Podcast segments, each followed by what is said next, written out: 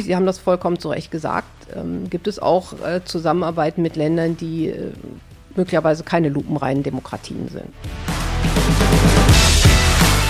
Ja, hallo und herzlich willkommen zum Macht was Podcast. Mein Name ist Michael und ich habe heute zu Gast, ja, wen eigentlich? Am liebsten würde ich sagen, James Bond 007 ist zu Gast, aber das stimmt nur so halb oder so ein bisschen. Äh, ich habe zu Gast Isabel Kalbitzer vom Bundesnachrichtendienst vom BND. Der BND ist unser Auslandsgeheimdienst und ja, der BND ist der erste Geheimdienst hier im Podcast. Und ja, irgendwie lustigerweise, heute versuchen wir mal, dass möglichst nicht so viel geheim bleibt, sondern wir gucken mal, was die Frau Kalbitzer so zu erzählen hat und ob sie uns hinter die Kulissen des Bundesnachrichtendienstes schauen lässt. Wie funktioniert der Geheimdienst? Wie arbeitet er?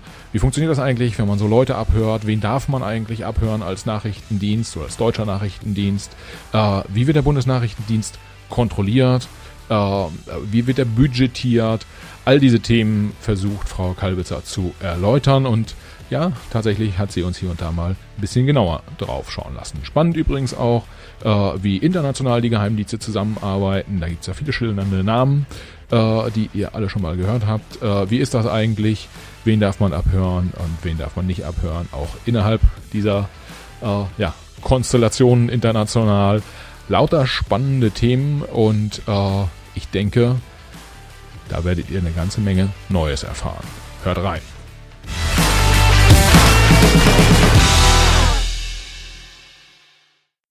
Ja, herzlich willkommen zum Macht was Podcast. Heute hier äh, aus der Zentrale des Bundesnachrichtendienstes äh, in Berlin, ja, BND, habt ihr schon mal gehört. Und äh, ich begrüße am anderen Mikrofon heute die Frau Kalbitzer. Frau Kalbitzer, herzlich willkommen. Äh, Sie sind Pressesprecherin des Bundesnachrichtendienstes, richtig? Richtig. Ja.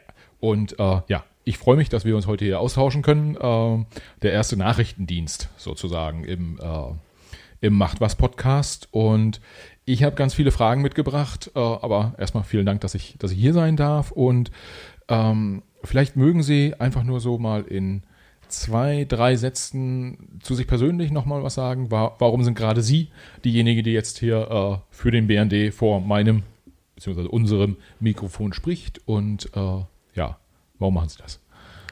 Ja, zunächst mal vielen Dank. Wir fühlen uns ja sehr geehrt, dass wir der erste Nachrichtendienst sein dürfen die in dem Podcast auftauchen. Zu meiner Person, ja, ich bin Isabel Kalbitzer, die Pressesprecherin des Bundesnachrichtendienstes. Genau, deswegen bin ich auch hier, weil ich in dem Bereich arbeite, der eben zuständig ist für die Presse- und Öffentlichkeitsarbeit. Wir haben ja beim BND auch ein großes Besucherzentrum, wo wir vielleicht nachher noch kurz drauf kommen. Auf jeden Fall haben wir einen Bereich, der sich mit der Kommunikation nach außen beschäftigt. Und äh, deswegen sind wir auch sehr froh und nutzen die Gelegenheit, wenn wir Anfragen haben dazu, was der Bundesnachrichtendienst eigentlich ist und macht. Denn wir haben auch festgestellt, dass das ganz, ganz viele Menschen eigentlich überhaupt gar nicht wissen. Ja, deswegen sitze ich hier. Ja, und äh, ich habe ja so die eine oder andere Frage zu dem, was Sie so, was Sie so machen hier beim, äh, beim BND. Eine grobe Idee habe ich natürlich, äh, was ich jetzt schon festgestellt habe, als wir vorhin durchs Besucherzentrum gegangen sind.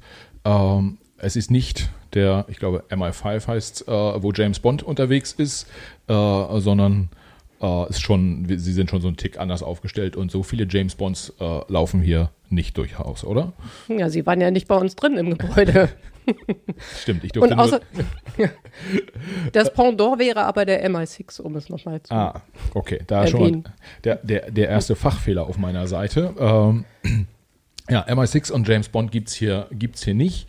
Ähm, aber was sie, was sie mit den Kollegen aus dem Film verbindet, äh, ist ja dann, ist, ist ja schon der sozusagen die Aufklärung nach außen, um es mal äh, so zu formulieren. Mögen Sie, mögen Sie kurz sagen, äh, wenn jetzt so die erste Besuchergruppe vor Ihnen steht, typischerweise, und fragt, was macht der, was macht der BND, wie würden Sie da die Aufgabenstellung beschreiben? Also, Sie haben schon vollkommen recht. Bei den meisten Besuchergruppen, die wir empfangen, fällt zwangsläufig irgendwann das Wort James Bond. das ist ja irgendwie auch nachvollziehbar, weil Auslandsnachrichtendienst oder Geheimdienst, wie manche vielleicht denken oder sagen. Und diese Vorstellung muss man natürlich aufgreifen und wir sind ja auch froh, dann mal zu gucken, wo gibt es tatsächlich Teile im BND, die sich in James Bond-Filmen wiederfinden und wo eben nicht. Und das ist der ganz überwiegende Teil. Der Bundesnachrichtendienst ist der Auslandsnachrichtendienst Deutschlands. Der einzige. Das ja. ist schon mal ganz, ganz wichtig zu betonen. Wir haben nur diesen einen Auslandsnachrichtendienst. Was heißt das genau? Das heißt, der Bundesnachrichtendienst ist dafür zuständig, Informationen zu sammeln für die Bundesregierung, die von außen- und sicherheitspolitischer Bedeutung sind, über das Ausland. Diese Informationen zu sammeln, sie auszuwerten, zu analysieren und dann der Bundesregierung vorzulegen. Das klingt jetzt erstmal vielleicht total langweilig, äh, aber nee, nicht mehr und nicht weniger machen wir. Ja, ja, stimmt. Also ist jetzt nichts explodiert, äh, äh, während, während, Sie das äh, geschildert haben. Äh, wichtiger Punkt dabei vielleicht, Sie sagen Auslandsnachrichtendienst mm, und der einzige, aber es gibt ja noch mehr Dienste sozusagen in, in Deutschland. Mögen Sie da kurz mal einen Überblick geben und äh, sagen, wo sich der BND dort einordnet? Ja, das ist auch eine ganz, ganz wichtige Frage. Dazu muss man so ein bisschen die Sicherheitsarchitektur Deutschlands verstehen. Wir unterscheiden ja zwischen den Polizeibehörden und den Strafverfolgungsbehörden auf der einen Seite und den Nachrichtendiensten auf der anderen Seite. Das ist ganz, ganz wichtig zu verstehen und zu wissen, dass es aus unserer Geschichte begründet her äh, bei der Konstruktion sozusagen der Sicherheitsarchitektur Deutschlands wichtig war, hier zu trennen zwischen den Diensten und den Exekutivbehörden. Und was gibt es für Nachrichtendienste? Es gibt eben neben dem Auslandsnachrichtendienst BND den Inlandsnachrichtendienst, den Bund, das Bundesamt für Verfassungsschutz und nicht zu vergessen natürlich auch jedes Bundesland hat Landesämter für Verfassungsschutz. Und darüber hinaus gibt es dann noch das BAMAT oder besser bekannt vielleicht als MAD, das ist der militärische Abschirmdienst, sozusagen der Verfassungsschutz für die Bundeswehr. Und die, die drei unterscheiden sich dann äh, an, an welchen Punkten konkret? Also es liegt ja schon in unserem Namen. Der Bundesnachrichtendienst sammelt eben die Informationen über das Ausland. Ja. Und der Verfassungsschutz ist für Bestrebungen innerhalb Deutschlands zuständig. Das heißt, er beobachtet Rechtsextremismus, Linksextremismus oder auch islamistischen Terrorismus, ist für Spionageabwehr zuständig. All das, was die Sicherheit Deutschlands im Land betrifft, dafür ist der Verfassungsschutz zuständig als Nachrichtendienst. Ja. Und der BND eben für das, was im Ausland stattfindet. Ja, und, und der MAD, das sind dann die, die sich sozusagen innerhalb der Bundeswehr um diese Themen kümmern. Genau, der MAD ist für die Sicherheit der Soldatinnen und Soldaten innerhalb der Kasernen praktisch zuständig. Also das wissen viele auch nicht, dass der BND nämlich auch der militärische Nachrichtendienst ist. Das heißt, wenn unsere Soldatinnen und Soldaten im Ausland im Einsatz sind, sei es in Afghanistan oder in Mali, alles, was außerhalb der Kaserne stattfindet, da für die Sicherheit zu sorgen und Informationen zu sammeln, dafür ist der Bundesnachrichtendienst zuständig. Okay, das, äh, das ist spannend. Das bringt mich aber auch direkt äh, auf, die, auf die nächste Frage. Vielleicht können wir mal kurz auf die Struktur und Organisation des Bundesnachrichtendienstes eingehen. Was ich so ähm, in meiner Erstrecherche ähm, gesehen habe, war, dass sie natürlich diese Mil militärischen äh, Themen auf dem Zettel haben, wie man so schön sagt. Ähm, sie schauen aber auch auf Themen wie, wie Wirtschaft, Wirtschaftsspionage, äh, wirtschaftliche Entwicklung und natürlich der gesamte Bereich der, der Politik. Ist das, ist das richtig? Ähm, und wie würden Sie das so einordnen in, in Ihre Organisation? Also die Aufgaben des Bundesnachrichtendienstes, ich habe ja diesen abstrakten Satz da geschildert, was unser Auftrag ist, sozusagen, wird spezialisiert oder spezifiziert im sogenannten Auftragsprofil der Bundesregierung. Das heißt, das ist sozusagen das Hausaufgabenheft für den BND. Die Bundesregierung sagt, BND, äh, wir wollen von dir dieses und jenes wissen. Das interessiert uns. Dieses Land ist wichtig und jenes Thema ist wichtig. Und daran spiegelt sich so ein bisschen auch sozusagen die Struktur und der Aufbau des Bundesnachrichtendienstes. Wir haben insgesamt elf Abteilungen. Viele Abteilungen davon beschäftigen sich mit administrativen und internen Dingen. Aber wir haben eben auch Abteilungen, äh, die sich mit Terrorismus beschäftigen, die sich beschäftigen mit bestimmten Ländern und Regionen, die wir uns angucken. Ähm, Cyberabwehr ist ein ganz, ganz wichtiges Thema. Ähm, ja, daran kann man so ein bisschen das, das ablesen und so ist das im Grunde aufgeteilt. Ja, könnte man sagen, dass ähm, jegliches Thema, was in irgendeiner Form ein Gefahrenpotenzial für Deutschland außerhalb Deutschlands hat, äh, in, den, in den Zuständigkeitsbereich des äh, Bundesnachrichtendienstes fällt, beziehungsweise die zugehörige Informationsbeschaffung dann da in ihrem Zuständigkeitsbereich ist? Also Gefahr ist jetzt ja ein sehr abstraktes, ein, ein sehr abstraktes Wort. Ja. Soweit würde ich es nicht fassen. Also wir sind für alle Themen zuständig, die von außen- und sicherheitspolitischer Bedeutung sind. Das Ja. heißt, ähm, das kann schon von Waffenhandel bis zu ähm, Drogenhandel, Proliferation, darunter versteht man den Handel von Massenvernichtungswaffen, Terrorismusabwehr, natürlich aber auch politische, strategische, militärische und wirtschaftliche Entwicklung in den Ländern. Ja. Aber wir gucken uns jetzt nicht jede einzelne Gefahr sozusagen, das kann ja auch noch ganz andere Bereiche betreffen. Ja. Aber unsere Überschrift sozusagen ist die Außen- und Sicherheitspolitik. Ja, ja. Das, das heißt im Prinzip, äh, Sie haben ja gesagt, irgendwie das, ähm, die Aufgabenstellung erfolgt durch äh, die Bundesregierung, in dem wahrscheinlich das Bundeskanzleramt, die dann, die dann sagen, Mensch, äh, äh, wir hätten gerne, dass ihr euch um dieses oder jenes Land, um dieses oder jenes Thema kümmert. Äh, bringt uns doch mal hierzu oder dazu äh, Informationen. Wenn man das mal ähm, ganz, ganz praktisch sich anschaut, ähm, es gibt dann einen Termin, wahrscheinlich im Bundeskanzleramt, und da sitzen dann entweder Frau Merkel oder die von ihr bevollmächtigten Personen und die sagen dann ihren Kollegen so, wir haben uns jetzt überlegt, weiß ich nicht, irgendwie äh, Tansania, Kenia, äh, Mongolei, Russland, äh, welches Land auch immer, ähm, das fühlt sich irgendwie nicht gut an. Könnt ihr bitte mal schauen, ob's da eine, ob da eine Gefahr äh, erwächst oder äh, wie, wie, wie ist das konkret? Also erstmal muss man vielleicht noch mal betonen, das Bundeskanzleramt ist die Dienst- und Fachaufsicht des Ja. Bundesnachrichtendienstes. Das ist wichtig zu wissen. Aber sie sind nicht der alleinige Auftraggeber. Ich hatte ja gesagt, die Bundesregierung, das heißt, die Informationen, die der Dienst sammelt, die fließen nicht nur ins Bundeskanzleramt, sondern die gehen auch in viele andere wichtige Ministerien.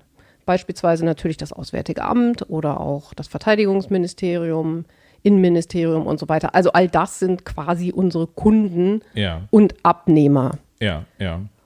Und äh, dann äh, auf Ihre Frage, was da so interessiert, das läuft auf ganz unterschiedlicher Ebene und in ganz unterschiedlichen Arten praktisch ab. Also wir erarbeiten pro Monat äh, mehr als 400 Berichte.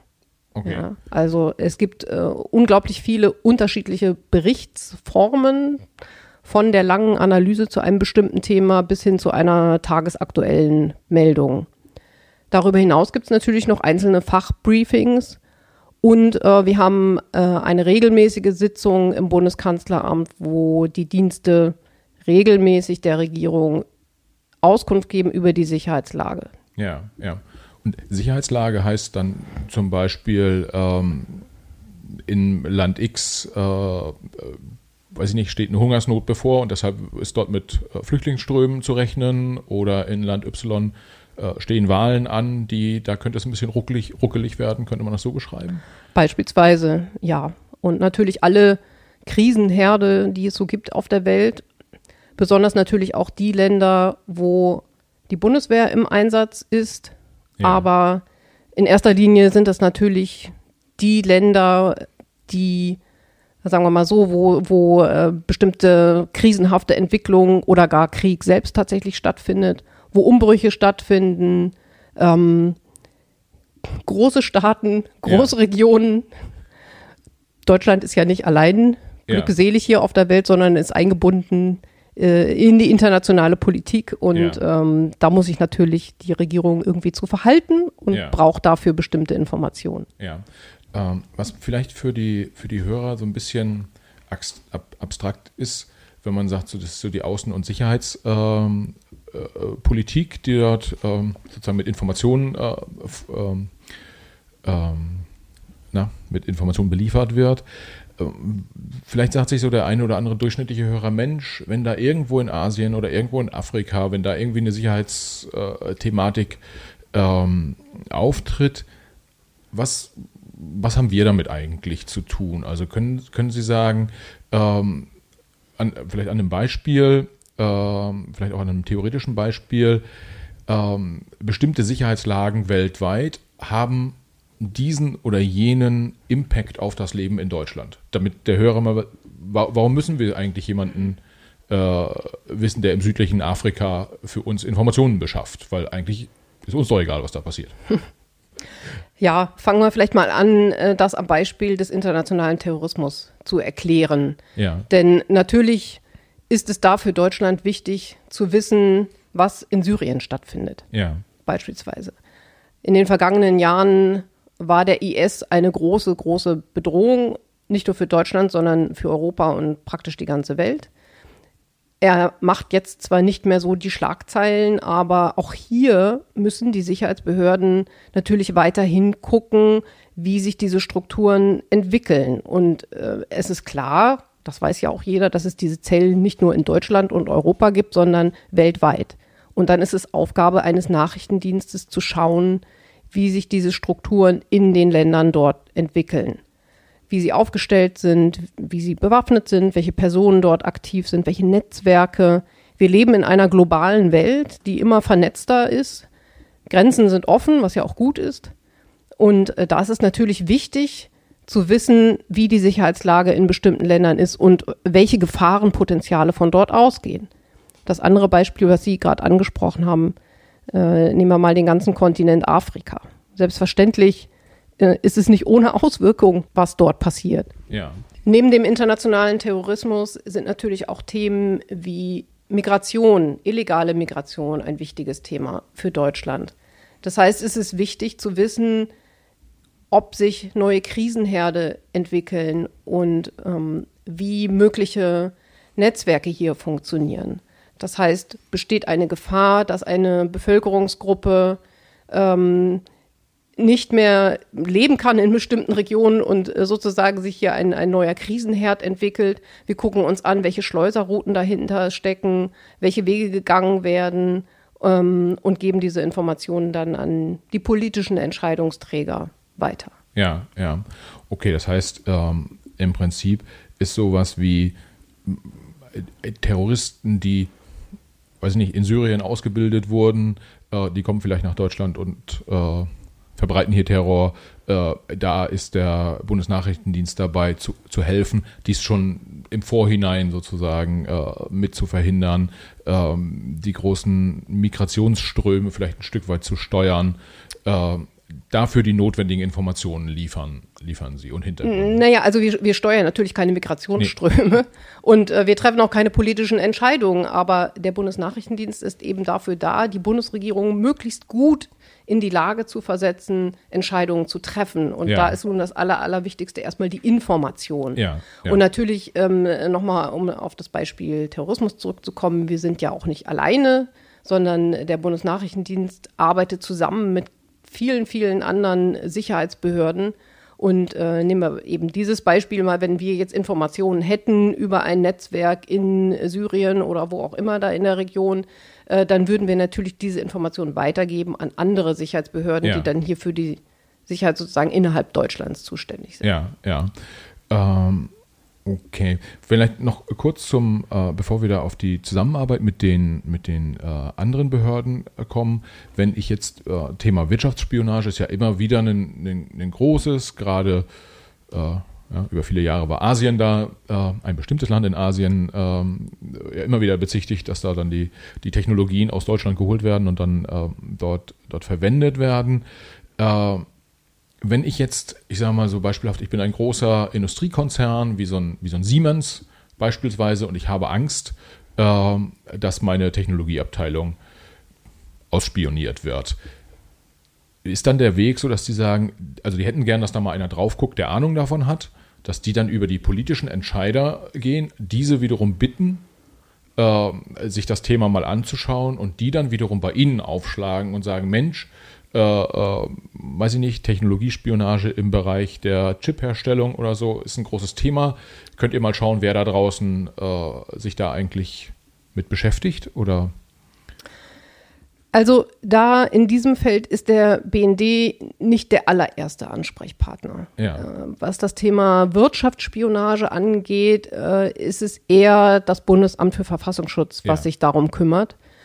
Wir kommen dann ins Spiel, wenn es um staatliche Spionage geht. Ja. Das heißt, der Bundesnachrichtendienst guckt sich an, welche staatlichen oder teilweise sind es auch nur halbstaatlichen Akteure könnten hinter einem möglichen Angriff stehen. ja. Es ist auch nicht so, dass wir der erste Ansprechpartner wären, um hier zu beraten. Da gibt es auch andere Behörden, äh, die eher eben für die Sicherheit der kritischen Infrastruktur beispielsweise zuständig sind oder die eben konkret tatsächlich Unternehmen beraten, wie sie sich da besser aufstellen Ja. können. Also wir schauen uns eher an, von wo kommen die Akteure, ähm, welche Gruppen gibt es da, welche Angriffsstrukturen gibt es ähm, und worauf muss man sich da einstellen. Aber das ist weniger jetzt ähm, im Wirtschaftsbereich, sondern eher die staatlichen. Ja, ja, das heißt, wenn politische oder staatliche Entscheidungsträger dahinter stecken äh, oder vermutet Oder wird, Staaten, ja. dass, dann, dann äh, ist das ihr Aufgabenbereich. Ja. Dann, dann gucken sie, äh, gucken sie da genau drauf.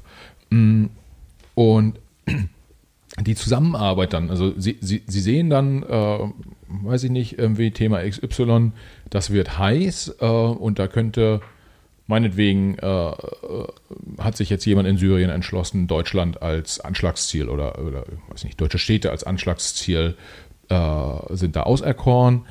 Wie ist dann der Weg? Sie haben die Information. Wie und an wen geben Sie sowas dann weiter?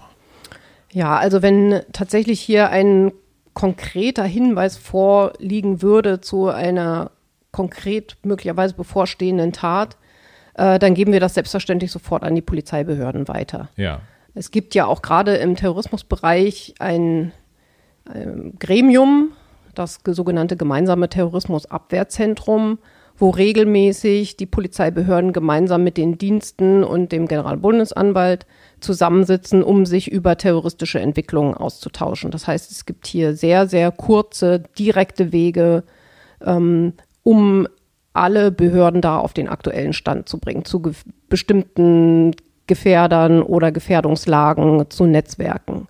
Und es kommt immer so ein bisschen drauf an, wie akut die Situation ist. Aber wenn es jetzt wirklich etwas ganz Konkretes gibt, äh, dann äh, ist diese so Information sowieso eher dann weg von den Diensten hin zu den Polizeibehörden. ja, ja. Also in dem Fall dann das BKA. Ja, okay. Das heißt, ähm, da gibt es dann auch, wie Sie sagen, direkte, direkte Drähte.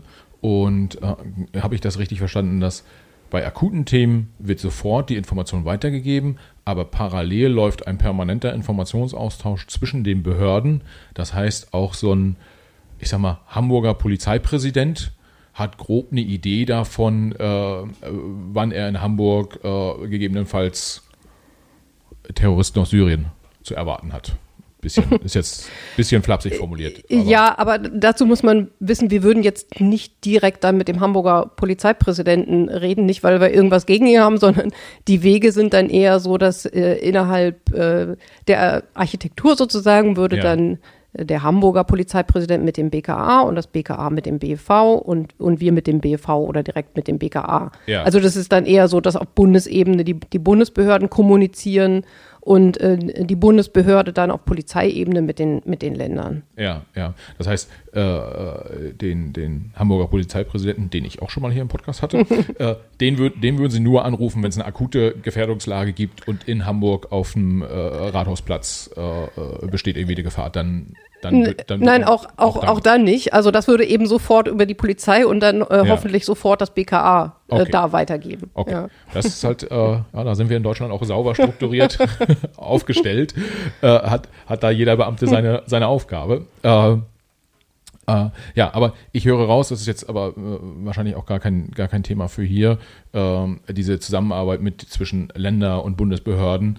Ähm, damit müssen Sie sich ja Gott sei Dank dann nicht rumplagen, äh, weil Sie haben ja die Ansprechpartner dann auf, auf, auf der Bundesebene. Ähm, aber gerade in der Terrorismusbekämpfung ist das ja auch in letzter Zeit immer wieder äh, thematisiert worden, dass die Zusammenarbeit besser funktionieren könnte. Ja, das ist schon ein absolut wichtiges Thema. Und äh, es ist ja nicht so, dass wir hier in Deutschland ähm, bislang gänzlich sozusagen davon gekommen sind. Wir hatten hier dramatische Anschläge. Ich erinnere nur gerade hier in Berlin ja. äh, am Berliner Breitscheidplatz 2016. Ähm, und das hat ja aufgezeigt, dass es gerade in der Zusammenarbeit doch noch äh, Verbesserungspotenzial gibt und äh, das ist gemacht worden. Ja. Ja. Also die Strukturen, ähm, die da möglicherweise nicht so gut funktioniert haben, da ist das GTRZ, das hat es da zwar ja auch schon gegeben, aber da sind eben bestimmte strukturelle Veränderungen vorgenommen worden, damit man jetzt schneller und besser reagieren kann. Ja, ja. Okay, das ist ja, ja Sicherheit ist ja wichtig und gut dann an der, an der Stelle auch. Ähm, Gibt es eigentlich äh, von Ihrer Seite dann auch Input in Richtung der politischen Entscheidungsträger, dass Sie sagen, die Prozesse, wie, Sie machen das ja jeden Tag, also Sie haben jeden Tag damit mit Informationsaustausch zu tun. Äh, Sie arbeiten dann über mehrere Schnittstellen ja auch mit anderen Behörden zusammen.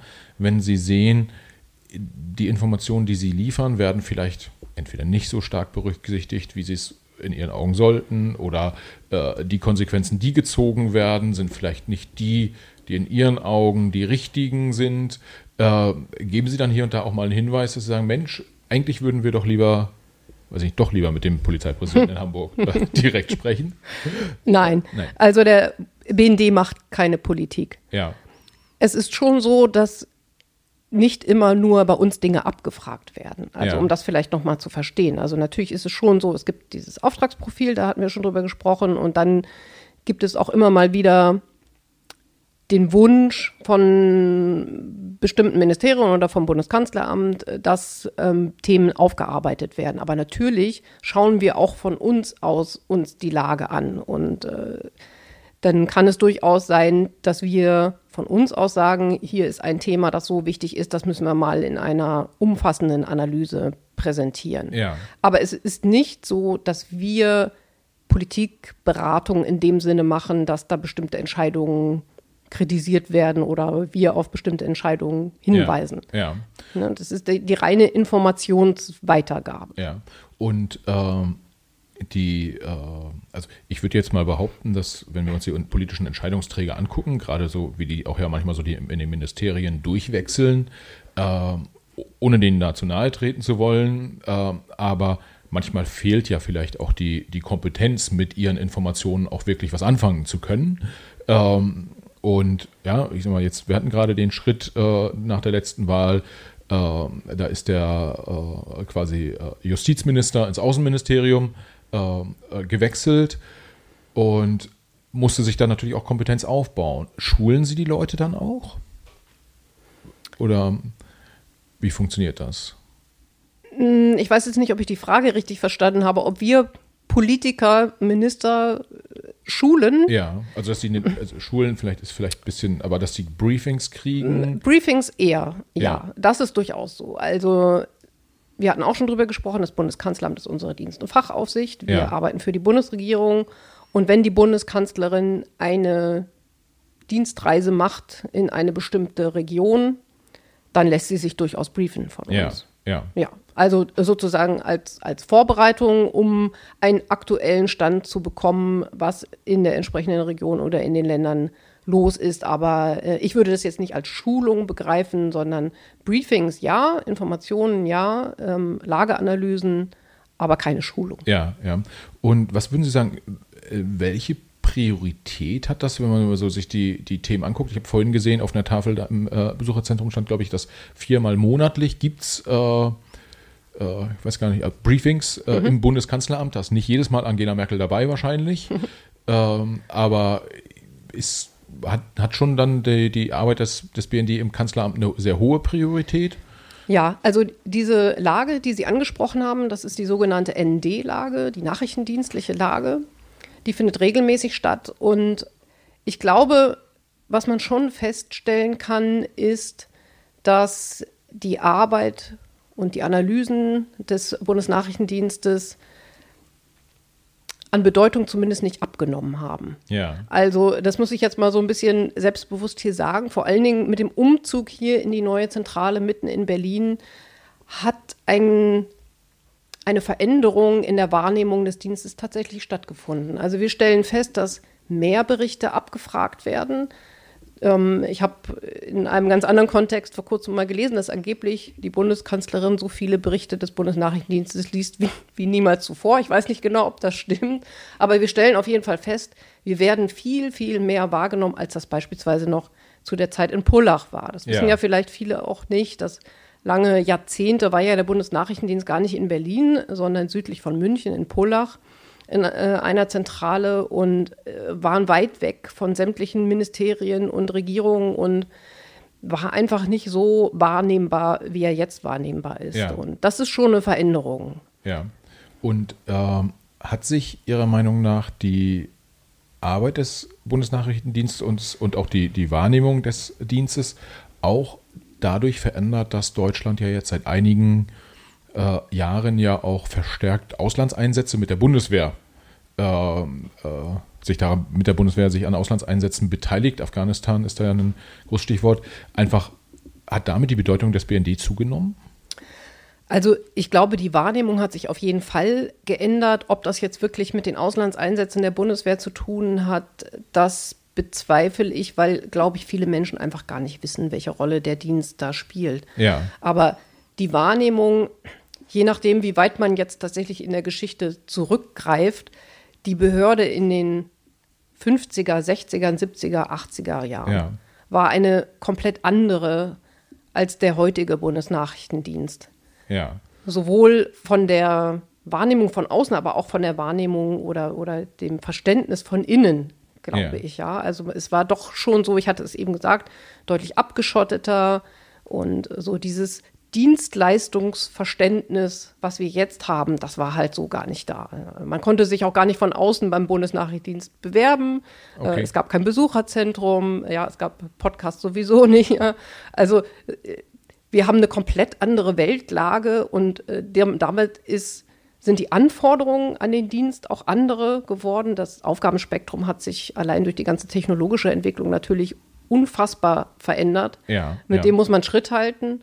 Und wir haben eine andere Medienlage, also ja. eine komplett andere Weltlage, was natürlich auch was gemacht hat mit dem Dienst. Ja, ja. Das heißt, die Welt rückt zusammen äh, ein Stück weit und äh, deshalb gewinnt das Ausland auch für Deutschland mehr Bedeutung und damit auch die Arbeit des BND. Ja, auf der einen Seite rückt die Welt zusammen, auf der anderen Seite zerfällt sie aber auch wieder auseinander. Also die Lage ist ja so unübersichtlich und fragil und, und schnell auch geworden, dass man auch kaum noch hinterherkommt äh, zu verstehen, wie Strukturen eigentlich funktionieren. Ja, ja. ja. Und ich habe es gerade schon angesprochen, allein die Nachrichtenlage, ne, das Stichwort Fake News. Ja. Ähm, es wird immer schwieriger zu verstehen, was ist jetzt ein Fakt, was ist tatsächlich passiert oder äh, was wird nur suggeriert, dass es tatsächlich passiert ist. Ja, ja. ja. Das, äh, Sie sagen gerade die Nachrichtenlage, das bringt mich zu dem Punkt, woher bekommen Sie eigentlich Ihre Informationen, die Sie sammeln? Ich habe vorhin verstanden, es gibt sozusagen so offene Quellen. Äh, das ist im Prinzip, äh, kann das auch die New York Times sein, äh, in der dann die, äh, den BND-Mitarbeiter was liest, das mit in ein, in Briefing reinschreibt oder in eine Analyse, in eine Analyse verwendet. Vielleicht können Sie da zu den, zu den Quellen, aus welchen Quellen bezieht so ein Bundesnachrichtendienst eigentlich international seine Informationen? Können Sie dazu was sagen? Ja, das ist richtig, selbstverständlich. Also wenn wir, sagen wir mal, diesen nachrichtendienstlichen Mehrwert nicht hätten, dann könnte die Bundesregierung ja auch einfach Zeitung lesen oder eine Stiftung fragen oder äh, andere Experten an Universitäten. Das, was ein Nachrichtendienst ausmacht, sind natürlich seine sogenannten nachrichtendienstlichen Kompetenzen. Und was ist das genau? Das heißt, wir dürfen nachrichtendienstliche Mittel verwenden. Das heißt, wir arbeiten mit menschlichen Quellen zusammen, also Informationsgeber, die meistens gegen Geld Informationen an den Bundesnachrichtendienst ja. weitergeben.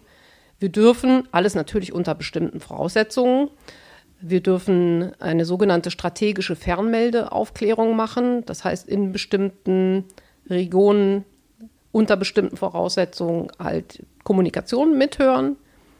Dann ist es so, dass wir sogenannte Satellitenbildaufklärung machen. Denn in manche Regionen ist es sehr, sehr schwierig reinzuhören und reinzugucken. Da guckt man dann eben von oben drauf. Ähm, und wir haben die Information, die offene Informationsbeschaffung. Ja, ja.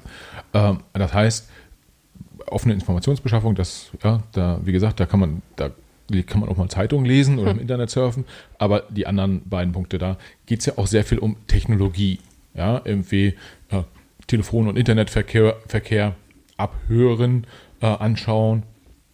Äh, wie, wie funktioniert sowas, rein, rein praktisch gesprochen mal? Ähm, ich sag mal so, Sie haben, eine, haben irgendwie eine Person, Zielperson, Personengruppe irgendwo im äh, südlichen Afrika, bleiben wir bei dem Beispiel von vorhin, und sie sagen, Mensch, da müsste man jetzt mal hören, was die am Telefon eigentlich so reden. Äh, wie, wie funktioniert es dann genau, dass man da an den afrikanischen Telefonbetreiber irgendwie drankommt und äh, die, da die Gespräche mithören kann? Wie macht man sowas? Ja, also da vielleicht auch nochmal vorweggeschoben. Sie, Sie haben schon das richtige Beispiel genannt. Also es gibt ganz, ganz strenge Voraussetzungen, unter denen der Bundesnachrichtendienst sich Kommunikation angucken darf. Und Deutsche schon mal gar nicht. Ja. Äh, so, und äh, wenn wir jetzt das Stichwort strategische Fernmeldeaufklärung haben, da geht es auch nicht immer gleich zwangsläufig um die Gesprächsinhalte, ja. sondern es ist schon für den Dienst auch interessant, wie sozusagen die Metadaten aussehen. Das heißt, wer mit wem kommuniziert, ja. welche, welches Netz da verbunden ist, wo die einzelnen Beteiligten sind. Und ähm, dann ist es so, dass wir je nach Kommunikationsart, das kann ja vom Satellitentelefonat bis hin zu einer E-Mail sein, äh, wir eben bestimmte Filter haben, die da angesetzt werden und dann die Kommunikation ausgeleitet wird, so sagt man im Fachbegriff. Ja, ja.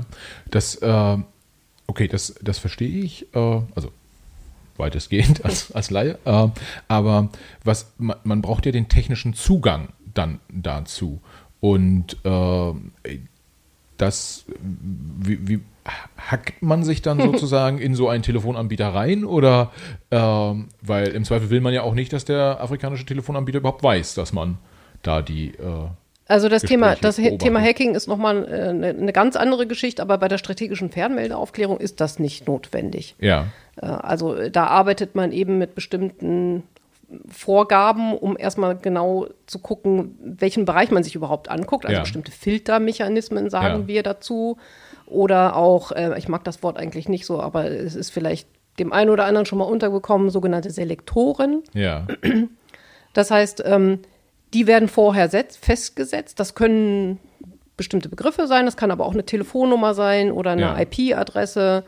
Ähm, all das, was eben dieses Kommunikationsmerkmal ausmacht. Und ja. die Telekommunikationsanbieter ähm, sind dann verpflichtet, die Informationen weiterzugeben. Oder ja. es gibt eben bestimmte ähm, Internetknotenpunkte, ja. wo äh, der BND dann auch eine Rolle spielt. Ja. Ich will das jetzt hier technisch, ich kann es auch gar nicht genau erklären, wie es läuft, aber ähm, ja. ja. so in etwa muss man sich das vorstellen. Okay. Also ich hätte jetzt gedacht, da hat man so einen, Telefon, so einen afrikanischen Telefonanbieter, der jetzt, jetzt nicht verpflichtet ist, irgendwie den, hm. den, dem egal ob es dem Bundesnachrichtendienst oder der CIA oder dem Mossad oder mhm. irgendwie Zugang zu gewähren.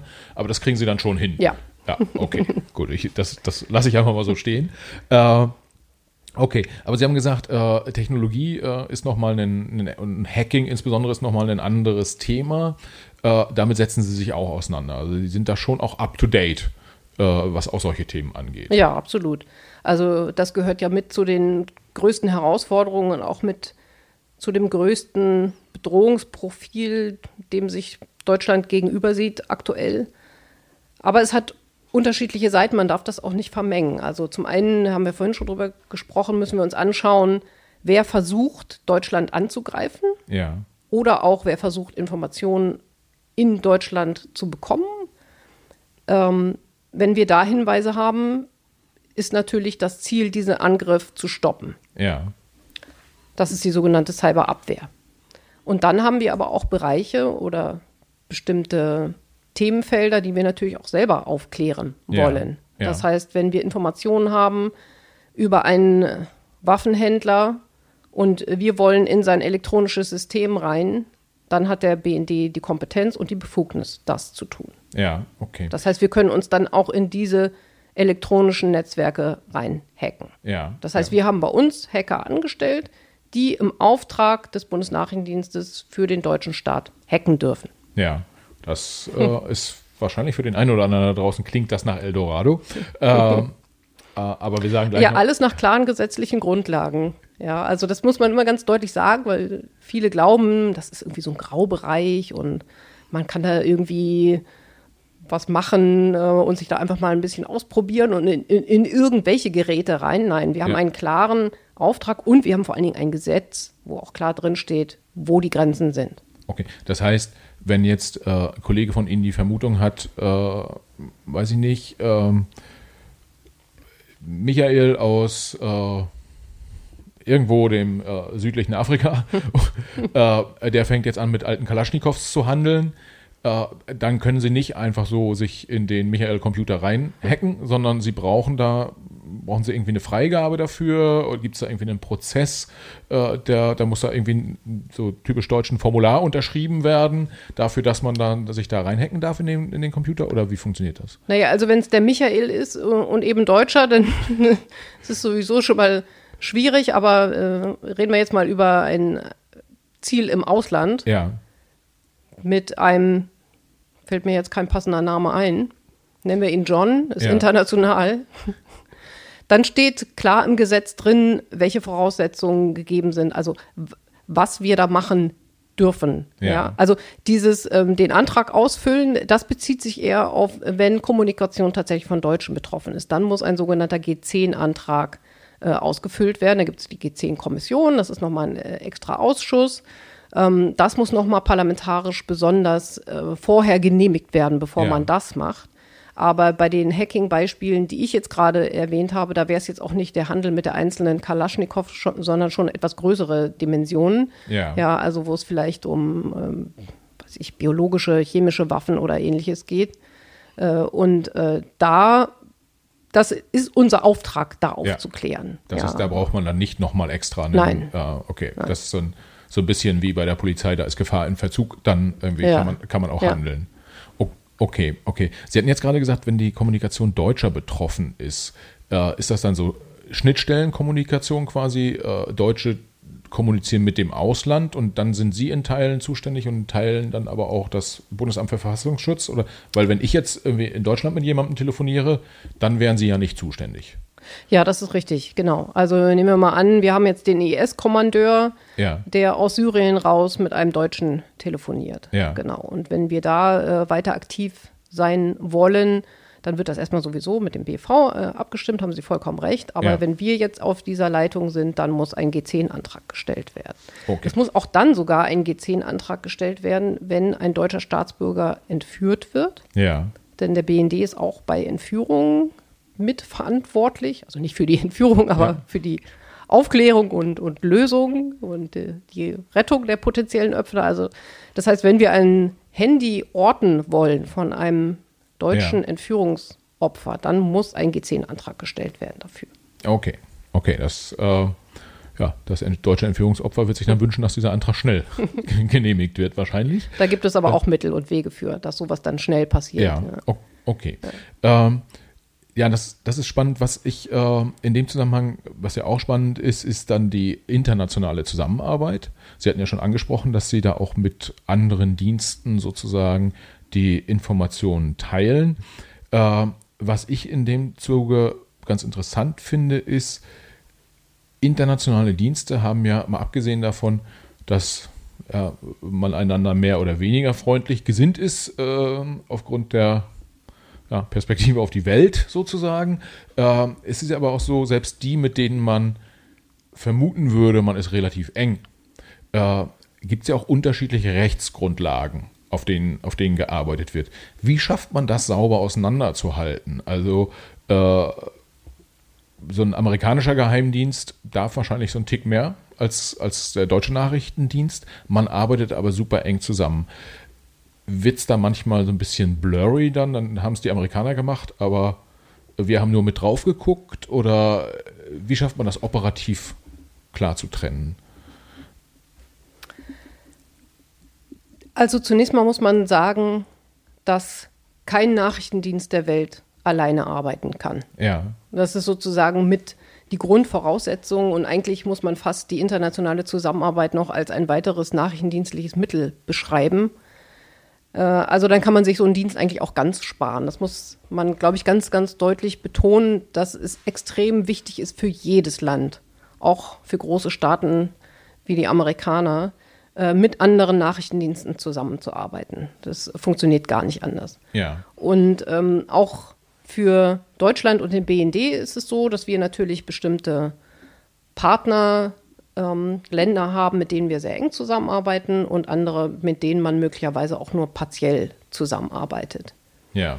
Es ist aber in unserem Gesetz auch klar geregelt, weil Sie gefragt haben zur Informationsweitergabe, welche Informationen wir an ausländische Dienste nur weitergeben dürfen. Ja. Insgesamt ist es natürlich schon so, ja, das klingt vielleicht etwas salopp, aber ähm, Informationen gibt man natürlich auch so ein bisschen wie auf so einem Bazar weiter. Ja. ja. Das heißt, wenn ich von einem Land eine bestimmte Information bekomme, da muss ich jetzt nicht gleichermaßen zu dem Kontext auch eine Information weitergeben. Ja. ja. Also das kann auch etwas vollkommen anderes sein. Ja, das heißt, ja. Ihr, ihr, habt uns hier geholfen, helfen wir euch da. Möglicherweise. Ja. Ganz genau. Ja. Es ist aber einfach, wir haben schon lange über das Thema Terrorismus gesprochen und kein Land der Welt kann es sich erlauben, hier auf Informationen und die Zusammenarbeit zu verzichten. Ja. Und natürlich, Sie haben das vollkommen zu Recht gesagt, ähm, gibt es auch äh, Zusammenarbeit mit Ländern, die äh, möglicherweise keine lupenreinen Demokratien sind. Ja, ja. Und ähm, bei, den, bei der Zusammenarbeit ist es dann so, äh, dass da natürlich Informationen gewonnen werden, die man vielleicht nach deutschen Standards nicht hätte gewinnen dürfen. Wenn man, wenn, man, wenn man drauf schaut, der BND kann ja nicht sicherstellen, äh, dass ein, weiß ich nicht, äh, wer auch immer da draußen, ein Mossad, die, die deutschen Standards angewendet hat bei der, bei der äh, Informationsbeschaffung. Äh, Gibt es eine Situation, dass man sagt, na, da sind wir uns unsicher, die Information hätten wir lieber nicht? Oder ist das ein bisschen naiv? Ja, das ist eine ganz, ganz schwierige Frage, weil man ja auch immer nicht so die einzelne Information dann aus so einem Gesamtkontext rausmändeln kann. Ja. Also ich weiß, dass das unbefriedigend ist, aber man kann nicht anders antworten, als zu sagen, es kommt drauf an. Okay. Ja, also wenn äh, die Sicherheit Deutschlands und hier Menschenleben gefährdet sind, äh, dann wird natürlich der Bundesnachrichtendienst die Information in jedem Fall entgegennehmen. Ja. Ja. Aber äh, es ist eben bei einer Information nicht so wie bei einem bestimmten Bauteil, wo eine Seriennummer draufsteht, dass man nicht zu 100 Prozent sagen kann, hier ist jetzt das Gütesiegel XY. Ja, ja. Aber Gütesiegel ist auch wiederum ein ganz gutes, ähm, äh, ganz gutes Stichwort, weil Gütesiegel geht ja nicht nur in Richtung, wie wurde die Information gewonnen ähm, und entspricht das unseren, unserem Demokratie- und äh, Demokratieverständnis, äh, sondern es geht ja auch darum, wie werthaltig ist so eine Information. Sie haben Fake News vorhin, äh, ja. das gibt es ja nicht, ja. Fake News ja nicht nur in der Zeitung äh, und in, in, in, Washington, sondern ähm, Fake News gibt es wahrscheinlich unter Geheimdiensten mittlerweile auch mehr als früher. Auch die gab es, glaube ich, schon immer. Also okay. das, das äh, Stichwort, ähm, nein, äh, Falschmeldungen und ähm, ja, ganz, ganze Geschichten, die da bewusst inszeniert werden und gestreut ja. werden. Ähm, das gibt es schon so lange, wie es Nachrichtendienste gibt. Das ist überhaupt nichts Neues. Äh, vielleicht sind die Methoden etwas raffinierter geworden äh, und die, sagen wir mal, die vermeintlichen Beweise für bestimmte Informationen professioneller. Aber man muss das nachrichtendienstliche Geschäft schon so verstehen, dass eine Information niemals für sich alleine stehen würde. Das heißt, wenn wir irgendwo einen Hinweis bekommen, dann ist das immer nur ein Puzzleteil, was bewertet werden muss und mit anderen Informationsquellen abgeglichen wird. Ja. Das heißt, wenn etwas möglicherweise von einer menschlichen Quelle kommt, dann wird diese Information abgeglichen mit den Informationen, die wir noch auf anderen Wegen bekommen. Dafür gibt es ja eben diese Behörden und dafür haben wir unsere Analysten, Ja. die eben so professionell arbeiten, dass sie dann diese, die Relevanz und auch die Wahrscheinlichkeit ähm, einer Meldung genau bewerten. Das äh, heißt, Informationen werden immer noch mal auf ihren Wahrheitsgehalt plausibilisiert, Ja, sozusagen. Ja. Das, das wiederum macht dann ja die Arbeit beim Bundesnachrichtendienst auch ähnlich zu der Arbeit eines Journalisten. ja, Der- das, das stimmt. Ja, Ähm, okay. Äh, ja, cool. Was ähm, Thema, Thema Zusammenarbeit vielleicht nochmal. Der, äh, und Sie sagten auch gerade, im, im Zweifel nimmt man halt auch Informationen von äh, Geheimdiensten, die jetzt nicht irgendwie aus einer lupenreinen Demokratie heraus äh, gesteuert werden. Ähm, ihr, ihr Chef, der Herr, der Herr Kalb, äh, nee, Karl, Karl. So, sorry, Ja. der Herr Karl, äh, der hostet ja auch äh, bei, im, im Rahmen der Münchner Sicherheitskonferenz jedes Jahr äh, so, ein, ähm, so ein Treffen von Geheimdienstchefs. das sind, ich glaube, äh, irgendwie die, die Kollegen in München meinten, da kommen irgendwie so 40 äh, Geheimdienstchefs zusammen. Da kann man ja fast schon davon ausgehen, bei der großen Anzahl, ähm, dass da nicht nur äh, Demokraten am Tisch sitzen, um es mal so zu formulieren. Rein von der, von der Stimmung her, sind die alle, ist, hat man, haben, haben alle da am Tisch dann so, eine, so, einen, so einen sozusagen gewissen Abstand und sagt, okay, wir, äh, Politik halten wir heraus, wir reden einfach nur über, Sicherheits, über, über Sicherheitsdienste ähm, und akzeptieren, dass wir alle einen unterschiedlichen Background haben oder wie funktioniert das? Also wo diese Zahl 40 jetzt herkommt, weiß, weiß ich nicht genau, aber Ja. äh, es ist richtig, dass wir im Rahmen der Münchner Sicherheitskonferenz natürlich auch andere Dienstchefs treffen. Ich zitiere in dem Zusammenhang immer ganz gern äh, den äh, ehemaligen Kommissionschef der EU, Jean-Claude Juncker, der mal gesagt hat, wenn er nur mit lupenreinen Demokratien sprechen würde, dann wäre am Montagnachmittag seine Arbeitswoche schon zu Ende. Ja. Ja, also auch in der Politik läuft es ja so. Ja, Und äh, was natürlich für äh, die Politik und die Diplomatie dort gilt, gilt für Dienste umso mehr. ja, Also das heißt ja nicht, dass man ähm, in dem Sinne regelmäßig händeschüttelnd kooperiert und zusammenarbeitet, aber man tauscht sich aus, Ja. auf jeden Fall. Ja. Äh, mit dem einen mehr und mit dem anderen weniger. Und es kann auch sein, dass man mit dem einen Land äh, sich intensivst über das Thema Terrorismus beschäftigt, aber Ja. vielleicht auf anderen Feldern gerade ganz andere Probleme hat. Ja, ja. Das ist möglich. ja, Ja, aber ähm, man muss sich immer fragen, was ist denn die Alternative? Ja. Also oftmals ist es ja so, dass es eben politisch keine, oder nicht oftmals, aber manchmal passiert es, dass eben diplomatisch, politisch keine Verbindung mehr in ein bestimmtes Land bestehen. Ja. So, und wenn da äh, ein Problem auftaucht, ein, eine Krise, ähm, dann ist es oftmals gut, wenn man wenigstens noch die nachrichtendienstlichen Kanäle hat. Ja, ja. Okay, das, äh, ich glaube, das lässt sich, lässt sich durchaus äh, nachvollziehen und äh, ich bin sicher, da gibt es unterschiedliche Bewertungen sozusagen bei, bei jedem einzelnen, bei jedem einzelnen Hörer, aber dafür sind wir ja hier auch ähm, im, im, Podcast unterwegs, einfach um miteinander zu reden und ähm, äh, unterschiedliche Perspektiven auch auf die, auf die Themen aufzuzeigen. Ähm, was vielleicht da an der Stelle nochmal ähm, ein bisschen einen, einen Sprung, wenn wir schauen, gerade weil wir auch sagen, in, anderen äh, Ländern sind nicht nur lupenreine Demokraten unterwegs. Ähm, ich hatte jetzt äh, letzte, vorletzte Woche den, den äh, Vizechef der Deutschen Polizeigewerkschaft äh, äh, zu Gast. Und äh, da ging es darum, auch was Polizisten ja für einen sehr besonderen Status haben äh, äh, in Deutschland, also auch eine gewisse Macht und äh, ja auch Zugang zu Waffen etc. Und äh, mit Abstrichen gilt das natürlich auch für, äh, für, für Mitarbeiter beim, beim Bundesnachrichtendienst. Also man hat eine bon- besondere Funktion äh, im Staat, man hat äh, Zugang zu besonderen Technologien, äh, gegebenenfalls auch zu Waffen etc.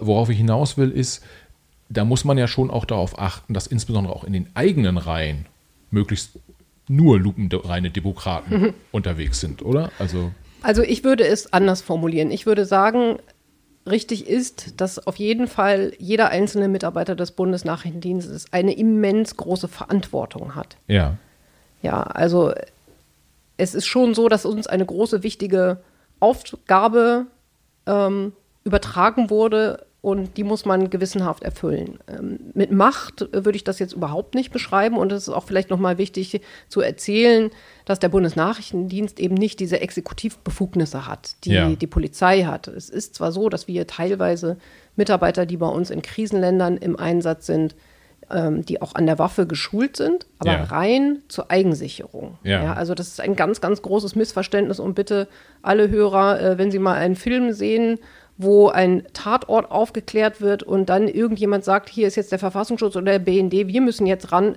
Das ist äh, totaler Blödsinn. Also ähm, wir würden niemals, also der BND darf keine Hausdurchsuchungen machen und darf äh, keine Menschen festnehmen. Ja, ja. Das ist erstmal ganz, ganz wichtig und ein großer Unterschied. So, und dann hatten Sie gefragt, ähm, ja, diese äh, Verantwortung, äh, die man hier übernimmt und äh, viele Mitarbeiter haben natürlich auch Zugang zu sehr, sehr sensiblen geheimen, teilweise Informationen, muss man natürlich sicher gehen, dass hier nicht irgendjemand anfängt zu arbeiten. Das heißt, jeder Mitarbeiter und jede Mitarbeiterin des Bundesnachrichtendienstes muss sich vor einer sogenannten Sicherheitsüberprüfung unterziehen. Ja. Und hier auch mit der höchsten Stufe. Das heißt, äh, man muss bestimmte Daten vorher von sich preisgeben und man wird auch überprüft, man muss Referenzpersonen angeben, die werden befragt. Äh, man muss seine Auslandsaufenthalte der vergangenen Jahre aufzeigen.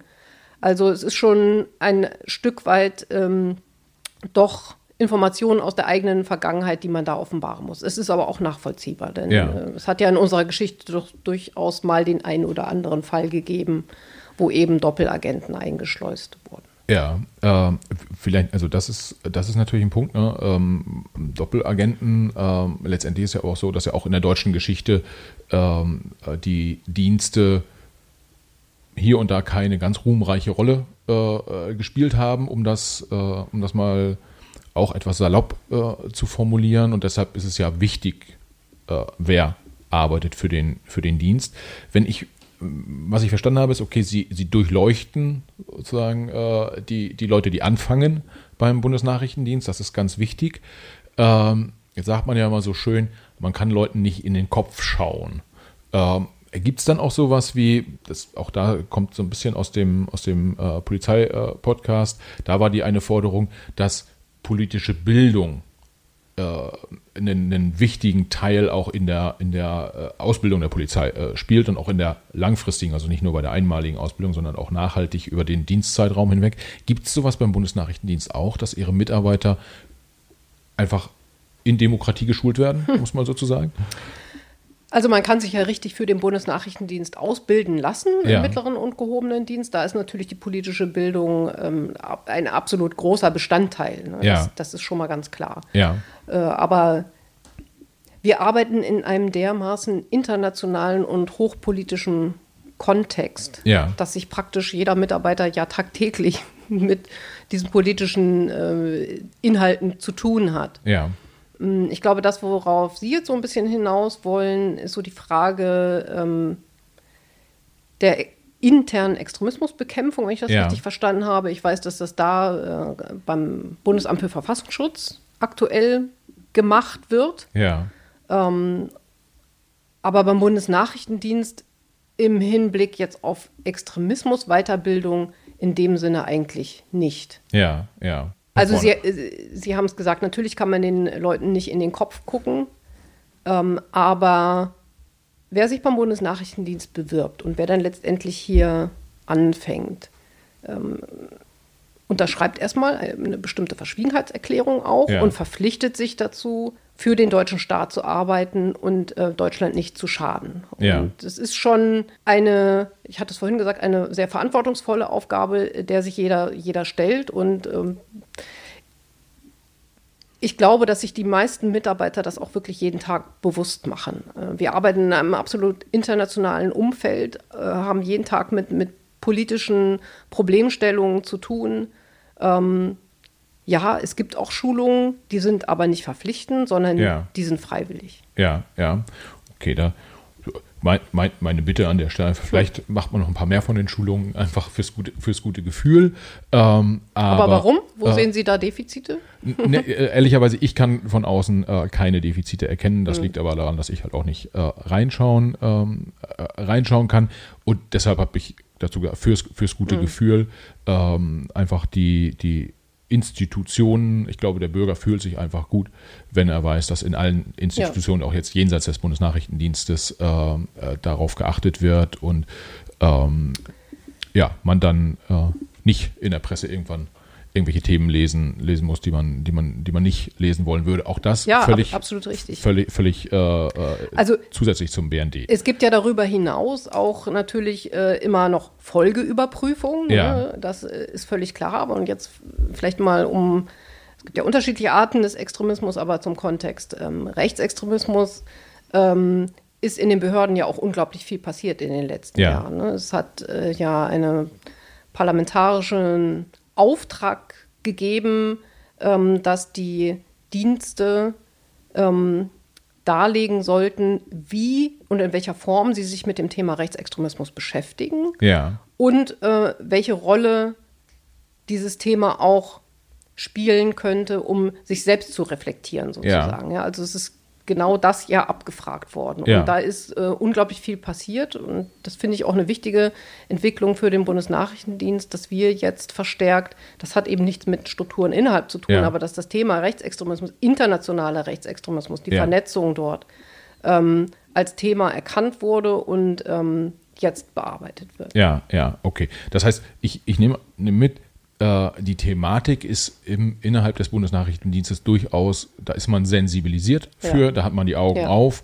da achtet man äh, äh drauf und ähm, äh, sorgt im Zweifel halt auch dafür, ähm, dass das nicht, ja, dass, sowas, ja. sowas, dass es sowas nicht gibt. Ja. Äh, okay, was ja nochmal ein ganz wichtiger, vielleicht abschließender Punkt ist, ähm, das Thema, wer kann eigentlich bei Ihnen arbeiten? Sie haben gesagt, man kann sich bewerben ja, äh, das klang aber so, als würde gar nicht, wir hätten sich gar nicht so viele Leute, die, die jetzt hier arbeiten, direkt für eine Ausbildung beim, beim BND beworben. Ähm, wie funktioniert das? Also woher kommen die Leute, die letztendlich für den Bundesnachrichtendienst arbeiten? Ja, also das Spektrum ist so breit. Wir haben mehr als 400 unterschiedliche Berufe tatsächlich bei uns äh, ja. im Dienst vertreten. Äh, 6500 Mitarbeiter insgesamt weltweit vertreten. Und ähm, ja, also es gibt Quereinsteiger. Ähm, man kann sich von allen möglichen Berufsfeldern ähm, bewerben. Sie haben ja vielleicht mal einen Blick auf unsere Homepage geworfen. Ja. Ne? Also es gibt halt Stellenausschreibungen ähm, zu Positionen innerhalb der Verwaltung, vom Juristen, Politologen, Islamwissenschaftler bis hin zum IT-Spezialisten, äh, aber auch Biologen und so weiter und so weiter. Ja, ja.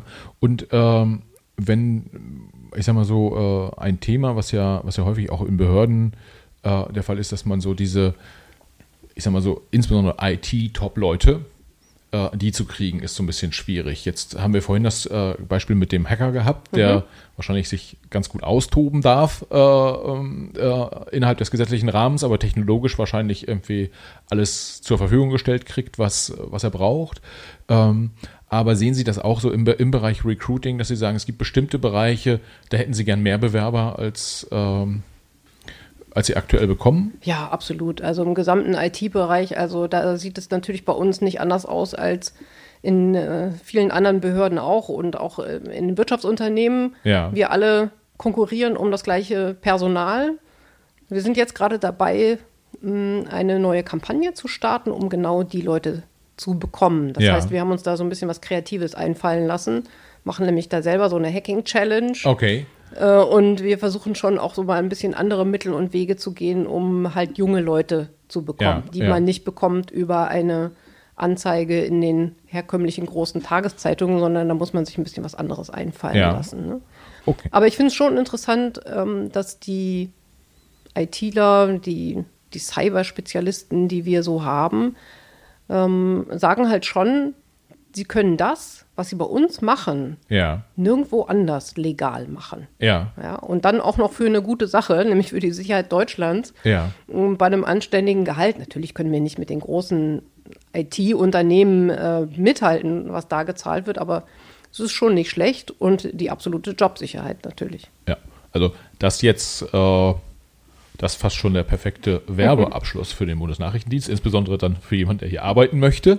Ähm, und äh, ja, sehr spannend. Ich habe durchaus irgendwie das eine oder andere mitgenommen, äh, das eine oder andere gelernt. Gibt es irgendwas, wo Sie sagen würden, äh, noch zwei Sätze, das würden Sie den Hörern auf jeden Fall nochmal noch mal mitgeben wollen?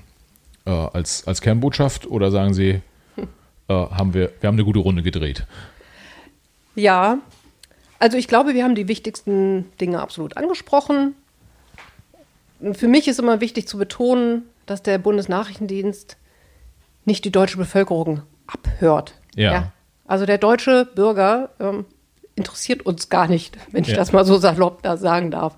Sondern wir schauen uns das Ausland an und auch da gibt es Vorgaben, was wir uns da angucken. Das haben wir jetzt gerade alles diskutiert die letzte Stunde. Aber dieser Vorwurf eben der massenhaften, anlasslosen Überwachung, ich finde, das klingt so krakenartig. Ähm, also wenn man das nochmal mitgeben darf, ja. dass wir eben wirklich nur unter bestimmten Voraussetzungen uns bestimmte Themen, die wichtig sind für die Sicherheit Deutschlands, uns angucken. Das ist schon mal das eine. Das andere ist, haben wir auch drüber gesprochen, wir sind nicht James Bond, ja, ja. also unsere Agenten, wir sind weltweit vertreten, aber rennen da nicht eben ballernd durch die Gegend, sondern wir haben einen klaren gesetzlichen Auftrag.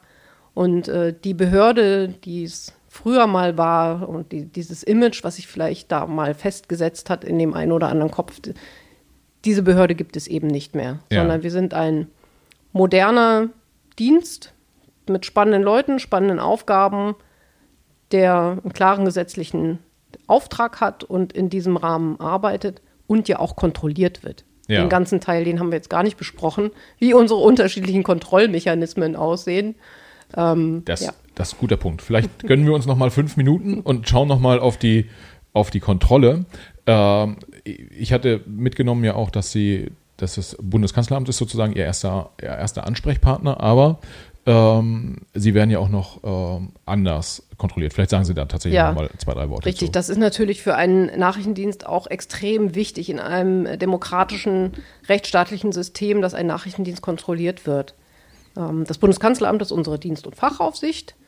Und dann gibt es die parlamentarische Kontrolle. Da ist das allerwichtigste Gremium das sogenannte Parlamentarische Kontrollgremium, das auch für den Inlandsdienst zuständig ist. Aber das sind eben die Fachleute, die sich regelmäßig angucken, ob das alles mit rechten Dingen zugeht, was wir hier im Dienst so machen. Für unseren Haushalt haben wir auch nochmal einen eigenen Ausschuss, das ist das Vertrauensgremium. Ja. Ähm, dann gibt es eben für die ähm, Geschichten, die mit deutscher Kommunikation zu tun haben, hatten wir schon drüber gesprochen, die G10-Kommission. Äh, und dann gibt es auch noch das unabhängige Gremium. Je nachdem, wie jetzt die Diskussion weitergeht über unser Gesetz, es findet gerade eine politische Diskussion statt über eine Novellierung des BND-Gesetzes. Ja wird es höchstwahrscheinlich auch noch ein weiteres Gremium geben, einen unabhängigen Kontrollrat. Aber das würde jetzt wahrscheinlich zu weit führen, das ja, noch alles aus. Ja. Ähm, Sie hatten die, äh, das, das Kanzleramt, habe ich verstanden, dann die, ähm, äh, die Budgetkontrolle, halt wie viel Geld wird Ihnen zur Verfügung gestellt. Das ist quasi so ein bisschen so eine indirekte äh, genau, und für was? Kon mhm. Kontrolle, dass da ähm, immer ja, die Euros sozusagen freigegeben werden. Dann gibt es das Parlamentar parlamentarische Kontrollgremium, das sind halt Bundestagsabgeordnete, sozusagen, denen sie Bericht erstatten müssen. Ja, ja, genau. Also die können selber fragen zu unterschiedlichen Themen ja. und sagen, hier BND, wir wollen mal wissen, was macht ihr denn eigentlich in dem Bereich? Ne? Ja. Äh, sie haben auch das Recht, mit Mitarbeitern jederzeit zu sprechen ja. Äh, und sich bestimmte Dinge vorlegen zu lassen. Ja, das heißt, da ist dann, äh, weiß ich nicht, Bundestagsabgeordneter XY und also natürlich aus diesem Ausschuss äh, oder aus der parlamentarischen Kontrollgruppe und Kommission. Kommission mhm. und äh, der fragt, dann sagt sich, Mensch, ich habe irgendwie das Gefühl, dass. Gremium äh, heißt es eigentlich. Äh, ich habe das Gefühl, dass ihr da in Afghanistan so, weiß ich nicht, irgendwie so richtig der, zum Schutz der Soldaten äh, tragt ihr nicht, ihr, ihr, tragt nicht ausreichend dazu bei. Ich will jetzt wissen, was ihr da ganz genau macht. Und dann äh, äh, wird der quasi eingeführt in die Arbeit des Bundesnachrichtendienstes in Afghanistan oder muss der so ganz konkret fragen, in Kundus habt ihr jetzt dieses oder jenes äh, Projekt gemacht, das würde ich gerne verstehen wollen. Ja, also erfahrungsgemäß meistens sind die Fragen schon etwas konkreter. Ja. Weil die Parlamentarier schon auch in den Themen drinstecken und dann wird schon konkret gefragt zu bestimmten Entwicklungen eigentlich. Ja, ja. ja. Okay, und äh, das war also äh, finanzielle Kontrolle, parlamentarische Kontrolle, Kontrolle durch das Bundeskanzleramt als, als Ansprechpartner und dann gab es noch eine vierte äh, oder habe ich das jetzt einfach Ja, das, es gibt das unabhängige Gremium, genau. die eben für bestimmte Sonderfälle zuständig sind. Das ist so ein Ausfluss aus dem NSA-Untersuchungsausschuss, den wir ja hatten vor ja. ein paar Jahren, dass eben gesagt wurde, wenn bestimmte Operationen, die beispielsweise Einrichtungen betreffen, ähm, EU-Institutionen oder ja. ähnliches, ja. Also wo es nochmal besonders drauf geguckt werden muss. Äh, dafür gibt es das unabhängige Gremium, ja. ähm, die dann dafür Und zuständig sind. Aber neben der parlamentarischen Kontrolle muss man vielleicht auch nochmal sagen, äh, gibt es natürlich auch die Kontrolle, äh, die auch für jede andere Behörde eine Rolle spielt. Also neben dem Datenschutz äh, ja. ist ja ganz wichtig, eben auch Gerichte oder sogar auch die, die ähm, wie soll man sagen, die Kontrolle, die durch äh, Presse- und Öffentlichkeitsarbeit stattfindet. Ja, ja, ja. Presse, Presse ja. Journalisten, die vierte Gewalt ja. im Staat, ja, wirklich durchaus äh, wichtiges, wichtiges Thema. Ähm, aber wer sitzt denn drin in dieser äh, Kontrollgruppe. Die, Dieses unabhängige genau. Gremium. Äh, das sind, glaube ich, zwei Bundesanwälte und ein Bundesrichter. Aha. Also, okay. also Leute, die was verstehen davon, ja, jemanden zu kontrollieren. Das müsste ich nochmal genau nachgucken. Aber ob ja. es jetzt wirklich jeweils zwei sind. Ja. Aber ja. Okay. Gut.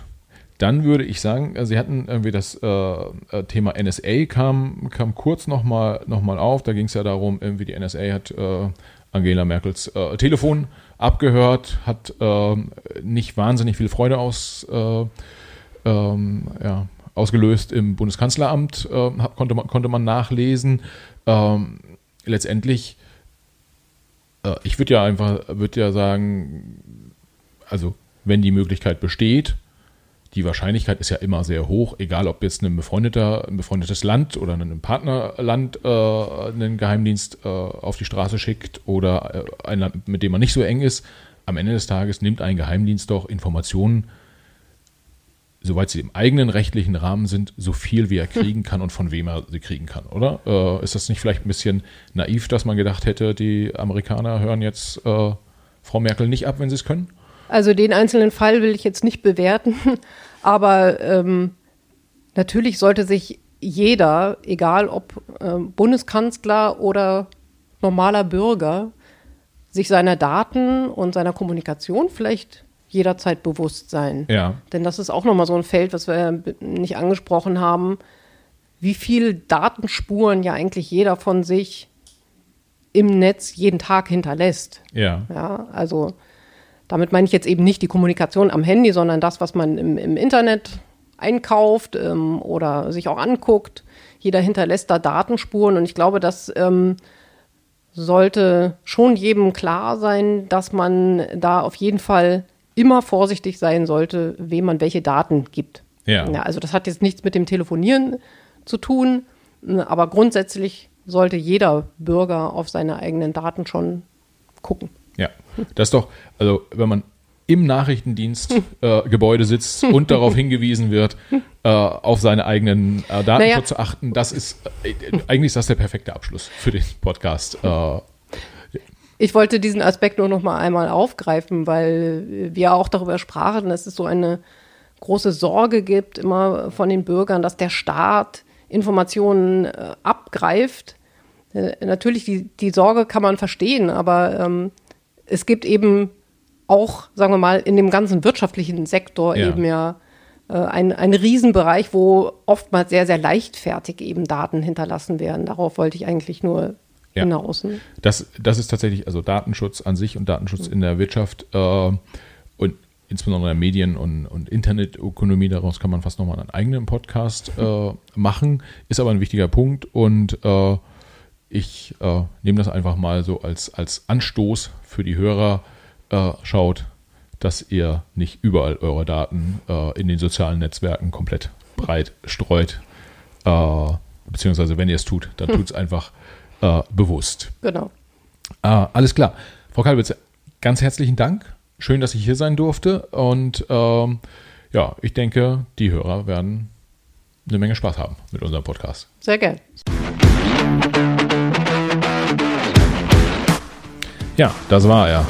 Der Bundesnachrichtendienst in Person von Isabel Kalbitzer. Ich hoffe, ihr habt eine ganze Menge mitnehmen können und äh, ich hoffe, dass ihr auch natürlich bei der nächsten Folge des Macht was Podcasts wieder mit dabei seid. Bis dahin findet ihr uns auch auf allen möglichen Social Media Plattformen. Wir sind bei Instagram, wir sind bei LinkedIn, natürlich sind wir auch bei Facebook. Schreibt uns dort gern, wen ihr mal bei uns hören wollen würdet und welche Fragen ihr an diese Personen habt. Wir versuchen das dann umzusetzen. Ansonsten, ja, hören wir uns einfach beim nächsten Mal wieder. Bis dahin,